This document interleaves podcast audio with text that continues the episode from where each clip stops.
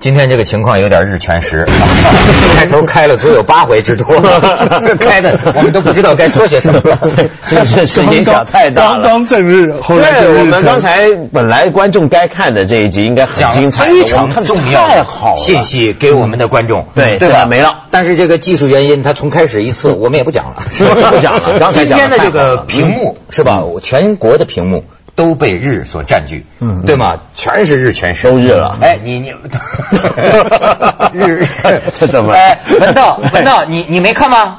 我怎么看？我就说了嘛，我说我上午起来的时候八点多啊，我就等着。我说等一等不对啊，人家说好像是九点二十多分嘛，那我就不在意了，就在房里头这个吃东西啊什么。结果过了一会呃，我再看看，哎，怎么原来八点都过了，过了头了，我就说，哎，那又算了。到了九点多，人家又说，哎呀，日食了，日食了。我我就看看没有啊，好像反正我就完全错过，我到现在都搞不清到底是几点啊。我代表天狗告诉你，下辈子见吧， 下辈子你也见不着，五百年呐、那日偏食容易见，日我们在香港反正是看日偏食嘛。不过这个也是好像是五十年来香港最大规模的一次日偏哎食。呦，吃掉了四分之三，你知道？你看到了最开，我我看见了，你知道吗？这这有那个专门的眼镜，我没有吧？我拿俩墨镜凑一块儿不可以的，啊。你这只是违法，你眼睛开去看眼科医生去。对，我是觉得中间可以可以可以周围都看见了，就徐老师的脸是空白。我 告我告诉你，最土的方法是，我是找出一大堆的旧的那个底片。他们说你实在没办法，用一批底片，就这样。这个底片那个吸缝不是有有有格子的吗？嗯晃了一下，我接下来半个小时眼前都是日日日日。，但我告诉你啊 这个小时都在云层起了墨镜的作用。这个有一会儿，这个这个日偏食啊，哗，它进入了云层。哎呦，你就像看月亮一样，嗯你明白了吗？就是你好看可以吗直接裸眼这么看了，真好看嘛！好看，就像一个月牙呀，到最后像一个月牙。你真看到香港也能看到这效果。对呀、对啊，这人真是这是什么？你 这个脑袋是算不你是在里 啊？哦枉枉为中国人，枉为人类。 对啊我我我是举头望黑月，低头思故乡。这个这个对那遮是住月那个嘛就是月嘛，对不对哎没错打电话到上海，上海那边是凄风残雨啊，它暗无天日啊哎它上海一下全黑了，可是下雨，什么都看不见。我还好没飞，不过他们说很震惊，还是很震惊。为什么震惊？你你想好好的白天一下全黑了，就跟晚上一样。嗯，这要在古代的话，那不这这人心没错，有一个地方的狗本来哗哗哗叫，但是日到某一个程度的时候，狗咵全没声音了他以为晚上了。啊！又日到一个什么程度的时候，然后这个所有的鸟哇哇就叫起来，就很很好玩。你看，这都我收集的各地的那个封建迷信的资讯都在哪 儿呢？我别乱说话啊！现在维稳为重啊，这个不要这是借着日食讲封建迷信这了。啊嗯绝绝不是封建迷信，这是自然，大家观察到的自然现象。你看日全食 嘛，就是说有一个地方的这个鸟啊，没就了吧？这资料给保安部门拿走了。哎，今天真奇怪了，今天真奇怪了，日全食啊， 算了算了，文涛最最你早不知道中今国天网络都最很紧早张。中国古代的记载日日食哈，嗯是最早是说中国天记载亮两次。对他们那个时候记载的就是说天淡淡哎，就是说因为它对就是天亮咱了们，不没了嘛在。在在夏朝的我跟你说，记载咱们讲的时候配点这个气氛。虽然所有的屏幕今天都日了，我觉得出于一种嗯我个人迷信的理由，我认为这五百年一遇的图像必然要在《锵锵三人行》里出这么一次，对对吧？文道，我也给你补补课，好好好好好你瞧瞧，哎，那个这是这个这个人家这正宗的啊拍到的，刚刚开始，哗家伙，你瞧，缺了一个小口吧？哦嗯，吃了一块儿，哎，又来一块儿，你瞧，黑你要想象黑的部分就是月亮，嗯，人们往往忽略了这一条。月亮的影子，咱们看到的这是。你像这到最后，我这他们还挺有点术语呢，还什么声光呢，还到一个地方，周围一边缘就声光，对，对啊呃很多人然后根本就日冕就出来了。哎，然后他们就把后面那个一闪一下叫什么转呐、之类的，哇！你瞧这个情景，嗯哦这是在哪拍的呢？中间一块很多地方都有啊。武最汉先是重庆印度都有吧嗯印度，然后重庆、武汉都有，一一大代都有。我听人家说下午，我听说印度还出事儿了啊。就印度比我们封建迷信的多嘛，所以印度呢出现了，就是有些医院本来接着孩子还怎么样，都放下不管了，一起出去看啊哪有对这样的这看急他诊们室的也报纸先说关门叫了，呃天空悬挂黑太阳，是吧？注意太阳。啊他们是注意的这个意象啊啊，嗯对天空悬挂黑。可是我觉得这这件事让我想到很奇怪的东西，就你你以前有没有想过这个问题啊？就我们现在看到这个景象是什么时候发生的呢？我这么讲吧，科学点讲，你知道我们现在在地球上我们看到的东西，是因为有阳光嘛？对没有阳光什么东西都看不到。 Yeah 我们现在地球上我们看到的这个阳光，它是八分钟前的光，从太阳来到地球要八分钟。啊，所以这就挑战了什么叫现在这个想法。没错比如说我们说现在我看到了什么，没错现在你看到的东西是八分钟前的光照出来的这。是我小时候最最困惑的问题是吧了。说天上的牛郎织女的星是多少万年前来的，没对，错对不对？对嗯你说那个星光发出来的时候还没有人类呢。那等没错远没有，没错你抬头，温总理说仰望星空，康德也说仰望星空是为了什么？你望到的是宇宙的历史啊，一百亿年前发出来的这个光。这个光旅行一百亿年，你知道我更让我大惑不解的是什么？也不是大惑不解，我总在跟人讲一件这样的事情，就是我们现在的这个状况，什么叫刹那也是永恒呢？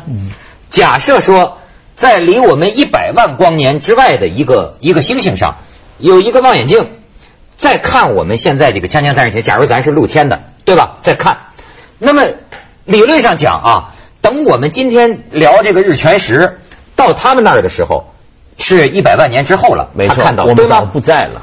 我们已经不在了，可是我们的这段录像啊，还在这一百万光年的距离里旅行。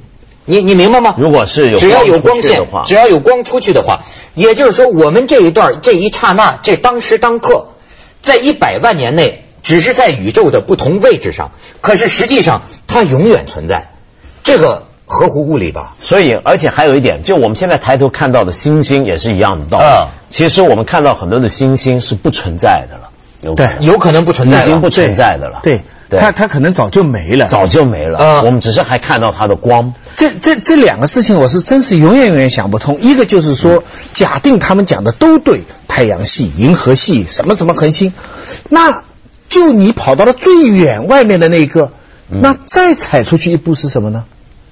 没有永，那是因为永因为永远没法回答这一条的对因为宇宙是有范围的嘛。那宇宙范围是有永远的范围问的题，范围外边呢？但这就是说这个你问题是不任何存在的范围对外人家面来讲又要有一个这个东西，对不对？不需要了所以。所以这个东西是我小时候，嗯嗯，最早就在想这个问题是永远想不通的。过去打这是个呃，据说有些这个这个物理学家就搞那个高级理论的，他们大概能想通，但是难以为我们一般人的头脑所理解。比如说有一种说法叫做什么有边无界。对好比说你假想它是一个球，哦你到了那么最远那最个远的恒星上呃啊对对对，不是这整个这个宇宙的这个样子啊，它可能是一个这样的，像一个圆圈，它永远没有完，永远没有完。其实而且也不是圆圈，是因为你刚才这个说法，你是假定了一个三度空间的，嗯几我们现在的一般的欧式几何的原理。对但是你换一个几何学系统呢，嗯哼是没有这样的边的问题的，就没有哎我们现在所讲的那么呃这种边的这问题。就是说到一个什么问题呢？就是说，只要你其实人呐、从童年就想这个问题，对吧？宇宙有没有边儿？但这个有边儿的话，边儿的外面又是什么？我觉得啊，只要你老想这个问题，你就会明白人的有限性。对。你这问题想不明白，这说明什么呢？你这个大脑里头的时间和空间的概念理解不了，解释不了我们所处的这个不不，今天上午我总算相信他们不是胡说八道了，怎么怎么讲因？为他们算的这么准嘛，哦说明这些东西不是乱来的。那当然啊我一直在怀疑他们这些天文学家怎么会呢这都是人的脑子怎么可能里呢。你知道这个是按按我刚才讲，空间已经不能这是想人象，推算的时间你也很难思议啊。假定你窦文涛嗯是一个宇宙的话，嗯那太阳就是你鼻子上的一个青春痘，他昨天刚生出来。嗯假定人类是这个青春痘，呃，是你这个人的话，嗯那我你这个人就是一个青春痘，嗯所以你说多渺小，多渺小啊！这个当然真的就是，当然，小蚂蚁那么一个，反正今天早上我相信了，他们不是胡说八道。那当然了，中午到中午钱塘潮啊，就是。对。这呃不早上是日全食嘛，中午就是钱塘观钱塘大潮也也也是也是在今你天家晚乡上啊很多高潮，月亮靠得太近了。好对，今天晚上要助兴，锵锵三人行广告之后见。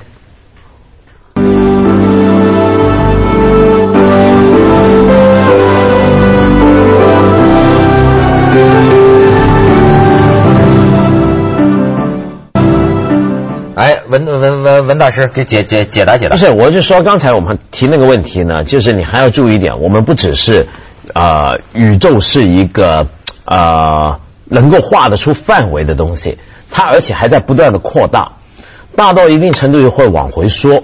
他这都所是以呢人类的认识啊。对你，但这能个假认定识它是是能够客观是的能够东西吗能够能够证明的，宇宙的扩张是被证明的嘛。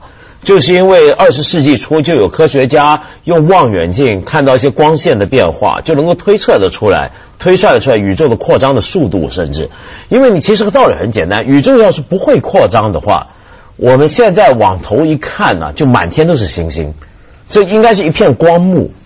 嗯，理论上抬头看应该是光幕，为什么不是一片光幕遮住我们，而是黑夜中一点一点的星星？是因为它们的距离拉开了。哎，他们就是他们你这个就是往外扩散了我我我知道这一出，就是哈勃那望远镜对立的功。人家突然，你知道有个东西叫红移嘛？就是没说错，呃，一个东西要是在呃，就一个发光体离你越来越近，它在光谱上就偏蓝，就高嘛。哎，但是呢，它要逐渐离你远去，这个能量越来越远嘛，光谱上就偏向红。就是说这些星星都在都在往哈外。勃望远镜就发现，怎么所有的星星都在离我们远去？没错那远的这是哎，我不然后呢，想这些问题，它在各个方向上都在平均的远平均的平均远的去，远去这就说明它这个在离散。对你知道吗？这就说明所有的和所有的之间，就像我们人与人之间，你看发展的这个轨轨迹，我们之间的距离越来越远。其实宇宙间各星体的距离也越来越远。但是，当然各种各样的假说都有，就说这玩意儿远到一什么时候会它不会会回来荒唐又回来。那不就完了？就完要是回来的话，你会看到无数的星星正在往回我们上空接近。嗯，哦，那就是有那一刻那的那个那个美国的老是拍地球末日的电影嘛，嗯最近那个拍的好，那个 Nicolas Cage 那个。那是吗那个他本来都是大美国主义，最后能够嗯我拯救地球的，嗯不管什么灾难，对不对？这次他最后拯救的不时了候了是拯救不了，是太阳的一个光波，最后地球被毁。他毁之前那一段，哇，他贝多贝多芬第四交响曲的一个啊女的，她开了一个车在纽约街上的人在一片混乱，他就听着这个乐静静的，然后回到家里跟父母站在一起。我还以为发生什么了，接下来地球就真没了。哇，这个电影真拍的真好啊！不过我们今天要讲讲，我们是我们人类不，人类。很难说的。其实你太阳要对要一发一神经，我地们球我们呃是很容易完蛋的，很难说，本不来就是。呃，地球完蛋之前，人类也会完蛋的，早对吧完蛋了你没有什么理由就。好像地球生存了很多年才有人类，对不对？呃，他们说有好几季的文明可能，你比如说金字塔，不是也有人提出来说有可能是一万年以前的，等等，就是也有可能地球上出现过一种什么文明，什么不过人这很难讲，就算是。呃，有现在一般科学是不会赞成这样的讲法的嘛，这大家共识，因为很难确认。嗯，但是呢，能够确认的是什么呢？就假如我们地球有二十四小时，人类在上面大概是占了几秒嘛？对嗯那恐龙都还占几分钟呢？对，如果地球是二十四小时，人类是几秒，那这个宇宙呢就是百万年，嗯那就很难了你能靠几秒的人来认识百万年，这个就是我的一个最大的困惑。你你这么，我咱假定说是一个地球，靠一个蚊子打一喷嚏就全知道了，其他的人不都过不知哎不道。过话说所回以来，这就叫谦虚的美德对，它永远是有真理做基础的，因为你呀、太渺小了，你知道吧？太渺小了。可是你知道不过渺渺小的人类啊，最近提出一个大胆的方案，你们看到没有？这是我看到的，所不是科幻，是科学方案里边提出的最大胆的方案。你看到没有？美国科学家提出来的，说一千年以后人类可以居住在火星。他有一整套的科学的方式。他说，先要把火星的做一个什么化学的一个工程，嗯使它的零下三十多度的温度变到人能够适应的零度上下，嗯这个要几百年的功夫，嗯然后才去制造一个什么东西，用人类的方法啊，建立一大堆的东西，使它空气能够到地球稀薄的五分之一这样。但是人呢，这个时候就可以戴着头盔离开辅助设备，在上面行走。然后再经过几百年以后，人类可以渐渐的移居火星。这个是一个远大的计划吧？美国已经在制定更具体的计划，就是登火星的计划。哎呦，他们说不跟中国登月亮，他们接下来下一步目标是五十年内登火星，这个是实实际的，不像我们刚才讲的，这人对科学有这么崇这几拜。天那三个登月的那个太空人呐、我觉得嗯还对美国政府发牢骚呢。就是说当年啊，就登了月亮，就说 over 完了，就就不就不动了。他们提出的就是说，我们还应该这个向往往往火星上面去啊。嗯他们说的就是这在样。其中那个 Edwin 就一直说，啊他觉得最有趣的是火星嘛，月亮没有去。不过但是呢，呃，我觉得这个计划不一定能成功。为什么？因为首先派人去火星就非常困难，因为你要知道从人到火星，从地球到火星啊，要掌握一个空窗期，嗯， 那个空窗期是两年一趟。所以你说派人去火星，还要改造这个上面的生对，然后态你光说派人去来回一趟啊，就是三四年，这中间会出什么事儿，没人知道。嗯但是嗯然后呢，而且还有一个问题呢，就是我们要知道，很有可能在这个你一千年的殖民火星的计划还没完成的时候，我们地球人类首先已经完蛋自了。相残杀。对是吧但是就完我们了在听上去好像闲聊吧。我女儿这次到苏黎世去读一个班哈、嗯她有个同学，我现在讲的是百分之百真人真事了。她是忘了是耶鲁还是哈佛的一个美国的学生，她要读遍所有的好学位学科，她全部设计好，一生准备只有一个目标，就是去火星。不是 serious 的，嗯什么酒吧、贵的晚餐、什么公园都不去，永远在读书读好的学位，已经到了非常好的学校了。他说他为了这个目标，他要付出的代价就是要 living poor，就是一生做穷人，就是他的这一生就做穷人，读好学校。为这个志愿负责，而且他非常 serious 来问一个问题，就是说，除了美国太空总署以外，中国有没有可能？哦，就是在今后几十年内，他有没有通过中国的手段去火星？我现在讲的是百分百的真人真事，就有人这样把一生已经立好志愿，一个二十来岁的女孩子，已经这样，这非常高智商的人。有志者事竟成啊！中国人说的这句话嘛，全世界绝望的人都来找咱们伟大的中国人民吧，没错对吧？没错没错啊我们帮你圆梦。他们后来想想，还有中国有希望，除了美国的这个对，太空总我署。觉得什么叫输出价值观呢、在未来全世界上应该还出现一种中国梦，对吧？中国梦，中国火星梦就是火星梦，火星梦，对吧？全世界人民谁想的那些不可能的任务的事儿，找我们中国人，没错，了，我们 帮你，是吧？很锵锵三人行，广告之后见。